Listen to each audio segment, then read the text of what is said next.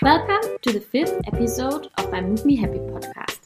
Here I want to find out which movements make you especially happy. Today I chat with Eneko from Berlin. Hello Eneko, how are you? Did you sleep well? Hello, Maike. Yes, sleep very good. I feel great today, and thanks for having me here. Yeah, so maybe that's the thing I always do in the beginning of these short interviews is that I ask the person I'm talking to if he or she wants to introduce herself briefly. Like um, maybe you want to tell a bit like where you grew up, um, what did you do after school, what did you do for work, what do you like to do in your free time, what are you doing now? So I was born in the Basque Country 42 years ago in 1978 and yeah, since then I've done a lot of things. Let's say. Um, well, um, when I was 19, I decided I didn't want to study anymore, so I chose a, a, a musical career. Let's say I started DJing, and that was a great passion and a great part of my life. Besides that, I had a lot of interests, mostly sport related. When I was six, I think uh, I started skiing with my family and sailing, for example. And that brought me into a, a, teaching direction because when I was 15, I started teaching sailing to younger kids. I was still a kid, but I teach I was teaching mm-hmm. other kids. And then that brought me to when I was 30. Yeah, I started probably the most important uh, part of my life when I started teaching ski and snowboard. So I moved to the mountains, and I could say that somehow changed my life mm-hmm. really good. And yeah, other things that I've been doing will be yeah, well, mostly uh, I love design, which is what I'm studying now because two years ago I had some serious injuries in my knee, my hands, and so I decided to quit um, professional skiing or to quit teaching because it actually is a very demanding sport. You you spend four four months skiing every day, almost five five hours a day, and that's very tough, especially when you get over forty. So now I'm in Berlin, mm-hmm. as you know, and I'm studying graphic design. So yeah, it's a big change in my life to something very active to something very passive. For the last year, I've been sitting on, on a computer almost my whole day, and yeah, not, not so not so nice. Oh, yeah. Well, then just we continue with the movement subject, maybe. So, as I could hear, um, you, yeah, movement just always played a very big role in your life, which makes you, of course, a very good partner for this interview because um, I'm looking for movements that may act like a speedway to happiness. Like if there are movements that make somebody like you in this case um, especially happy. So hmm. maybe we can start um, by you telling a bit more about your movement story although you already told a lot like maybe like did you start with skiing or sailing or what was the first movement that touched your life kind of? Yeah sure. So when i was i think as i said before i started skiing when i was i'm not sure if five or six years old and sailing i think is six or seven. The, the youngest you can there's, there's some security age that you cannot sail on your own. So i think it was i would say six or seven years old. Then the thing with sailing which on that time was taking uh, all of my free time the thing is my stepdad is a professional sailor so he wanted me to take sailing very serious, and that implies a lot of training, a lot of racing, and a lot of pressure for a, I think, 13 year old kid. That was that was crazy for me. So when I was 14, I said I don't want to sail anymore, and I changed to inline skating. Ah, cool. Then I started. Yeah, you didn't know that. Uh, so then I joined the um, ice hockey team, which mm-hmm. in Spain is very weird. There's only five five teams in the north because it's a it's a hot land and so ice hockey was not very famous sport but i loved it it was it, it took all my my my mind and my free time and everything i got obsessed with that then when i was 15 i start inline skating on a half pipe and that's where i met most of my friends and that would be another big um, cycling, another big hit on my life. Mhm. It will be inline skating will be a very important part of my life. Then um, I cannot say why. I don't remember why. Suddenly we all changing from inline skating to skateboarding. I think because it was trending at the moment. It was it was cool to be a skate a skater boy. So Mhm. we all changed, and that developed in me changing from skiing, which was another big passion, to snowboarding. I met. I, I think Ah. I would say I was one of the first 10 persons in my city to ever try snowboarding because I was lucky my parents were always a bit forward thinking. So yeah, they, they offered me to try snowboarding and I loved it. Cool. Um, yeah, that was, and I would say in winter, that was my only, my only passion. I would only think of snowboarding, snowboarding, snowboarding all the time. And that will in the future bring us to the movement that makes me happy, which Yeah, is perfect. floating, but we'll talk about that later. No. It's it's good that you that you already move in the direction because that would have been my next question and the main question of this interview. If there is or if there are some movements that make you especially happy. Yeah. So Okay. you can continue. So the movement that makes me especially happy, I would define it as floating. Yeah, you also yeah we also talked about it a bit before eh? before we decided to do the interview, and I made a uh, Insta post with you where I summed up what you said, and there you said I can't explain why, but the movements that make me happy all involve balance and gravity, a floating sensation, and sometimes the location and circumstances are big factors on the feeling I get from the movement per se. No. So wow, you've done your homework. yes. um, so is it really because I'm looking for what what my purpose in with this project is is to look for m- movements that maybe act like a speedway to happiness that like if you do this movement um like it's maybe not for everyone the same but that if there are like some movements that make especially happy So Um, all those previous um, notes that I made about that was based on an experience, and not a, a, a specific movement. But if you Mhm. want us in a specific movement, uh, the thing is, it, it, it it's very important the context and the um, the outside, uh, let's say, conditions. Because when I ski race, for example, yeah, that is a really nice sensation. Mhm. But if I try that, okay, so let me rephrase. The, the movement that really makes me happy is floating and skiing on powder snow. And that means you got one or two meters of fresh falling snow under you, Mhm. and you get you don't get this um, resistance when when you ski normal ski you get this resistance you get a lot of friction and when you're skiing on powder you Mhm. have nothing it's like you're just floating Hmm. and every turn you go a bit down and when you recover from the turn you go a bit up it takes a lot of effort but then since there's no ah, it's not a race it's not um there's no tension in it. It's just pure freedom and that makes me happy. And that's i can see i'm happy because i usually sing when i'm skiing or i scream really i get yeah i lost control of my and just get driven away by happiness. I can you can if you see me from the outside you will see some random guy just skiing and singing or screaming and yeah bringing it out. Mhm. but it has to be you need that fresh snow. This is the Okay. key the key element because it's what gives you the floating sensation what i mean is i've done that same movement in in hard snow and in fresh Mhm. snow and it only gives me that happiness on fresh snow on the powder Mhm. Okay, it's thank you very much. I think we can continue from that point because, as I did my homework, um, on Insta when I posted um, this um, mm, thing you said about that it uh, involves they all involve balance and gravity and a floating sensation. Now you describe this floating sensation more in detail, or what the circumstances re- required are to get this floating sensation. There was one guy that posted under the your Insta post posted that this sensation um, could be proprioception.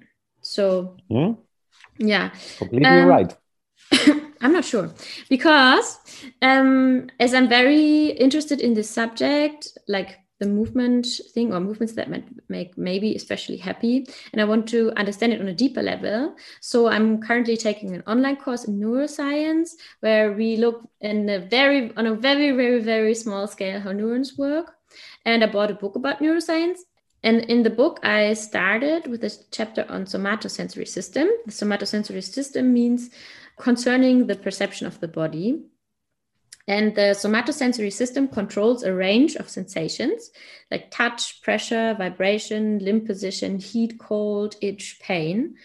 And uh, all this information is transmitted by receptors, for example, in the skin and in muscles. And one of these systems is proprioception. And uh, this system is responsible for our ability to sense the position of our limbs and our body parts in the space so it's an internal system of receptors that give detailed information about all our body parts in space. And yeah it's like it's, uh, these receptors that are responsible for that system often sit in like spindles in the muscles. I hope it's correct english. So sorry. Can i i have a question. Yeah. So this proprioception is like a compass that tells us tells us all the time where our body limbs our body is position related to the floor for example is that what you mean? Yeah, for example, like, um, there are like little um, receptors on the neurons in the system. It's called afferents, and they like detect, um, for example, vibrations, and this gives information to the brain so that it knows where exact. For example, you hold your arm up or down, or like where all your body parts are in the moment in space but it's yeah the research is still ongoing but my book is from oxford from 2018 so i don't know if they're much further. But they say they still don't really know where in detail how the system works but they already found out that you can trick the system. That's quite cool. So if like for example you have a dead arm but you um, with vibrations you get the um, afferents of these neurons, of, uh, so these receptors to vibrate, your brain thinks that your arm is moving. And another fun thing is you can also like make the brain believe that you can do movements that are humanly not possible. But that only works if you blindfold someone. So if someone has closed his eyes, and in a certain way you get these um, receptors to uh, vibrate then for example it could be possible that your brain thinks your hand touches your elbow or something like movements that are not possible yeah so but i don't get how like this floating sensation would be proprioception do you um, the thing is I don't know if it's nothing to do with that, but um, I don't know. If it, it, I mean, I don't know if it's proprioception, but one of the trainings that we do on on the mountain with the mm-hmm. with the mm-hmm. powder snow is we we ski two persons, mm-hmm. and the person in front of me has his eyes closed, mm-hmm. and I gotta tell him go left, go right, and you see that the thing that they usually struggle the most is the angle of the body. So you can see the person has no sometimes has no reference of his body. Is straight and you got to tell him. Mm-hmm. and this is this is a really interesting uh, exercise. I, I i guess is not based in proprioception but it has something to do with it. Yeah but now i'm interested in this in this movement that makes you especially happy which is the floating sensation. Are you still there? Mm-hmm yeah. yeah, of course. Yeah.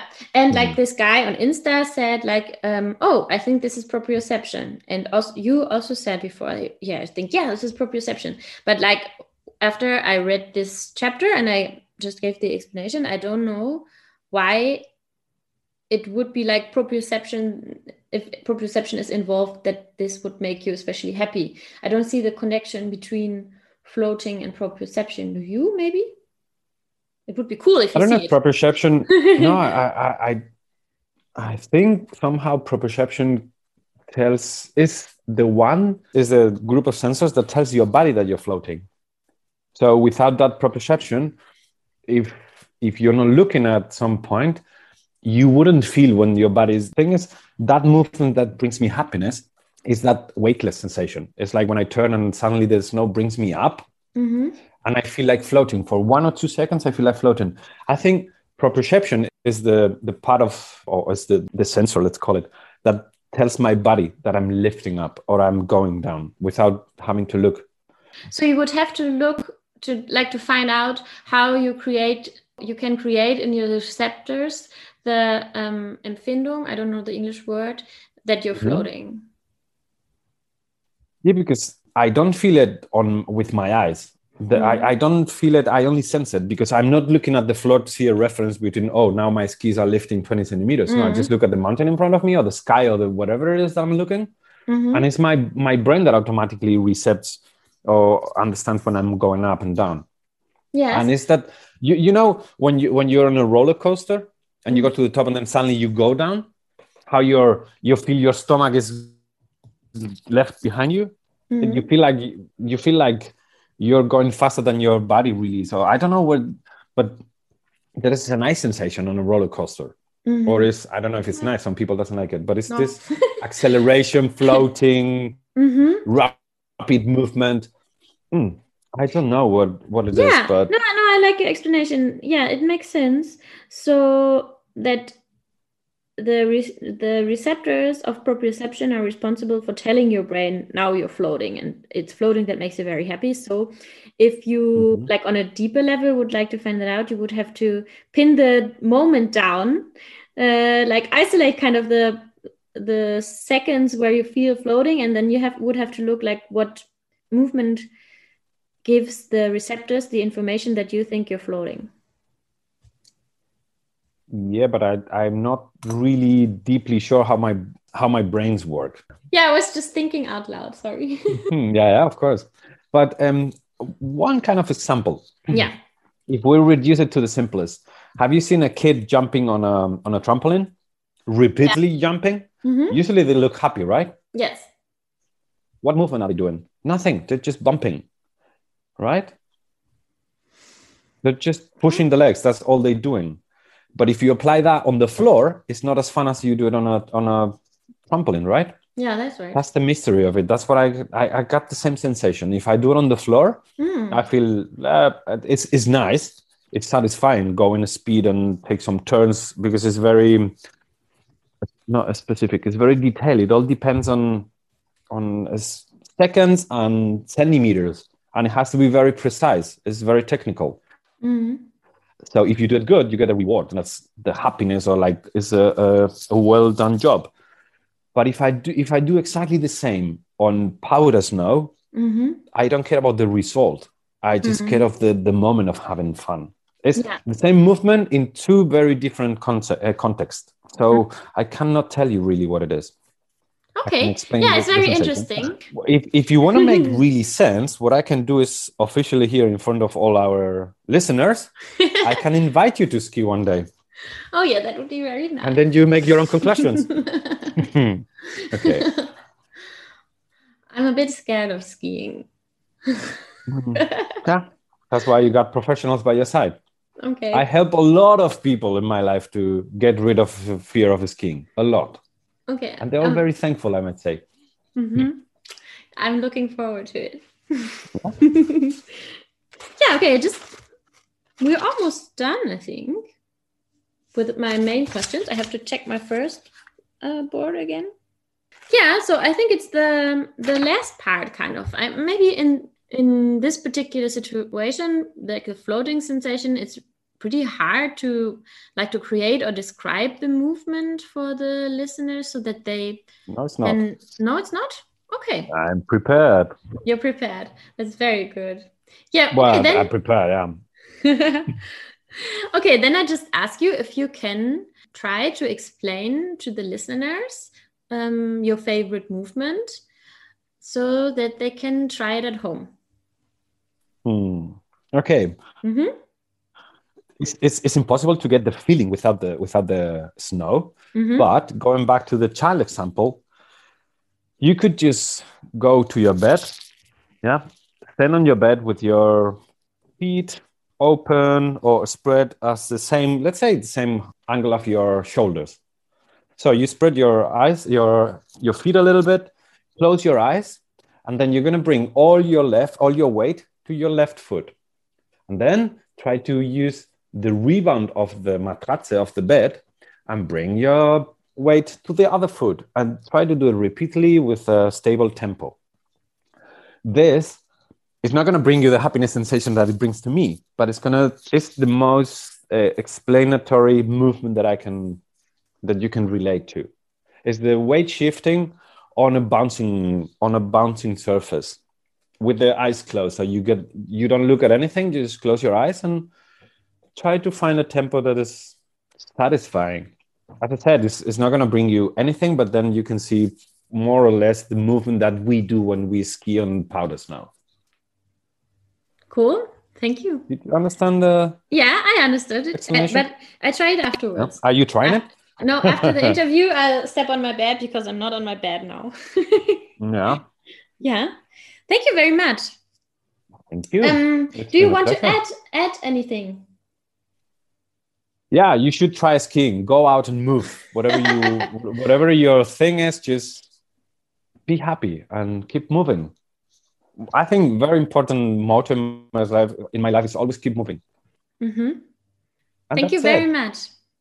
Thank you Maike for having me. It's been a pleasure. And i hope i it was of some help. Yes very much. I think I can do a lot with that information and maybe it also makes some other persons happy. So i hope. Then now you're allowed to move again. You don't have to sit still in front of your computer. Yeah because it's been long man. 30 30 minutes sitting here on the floor. I have to go and jump. No. okay. Bye. Bye. See you next time. Yeah see you. Thanks for listening and thank you, Eneko, again for taking the time. And I hope you enjoyed listening. Yeah, you can also find me on Instagram, happy, And every new follower makes me very happy. So, well, that's it for today. And the next episode will be available on the 22nd of May.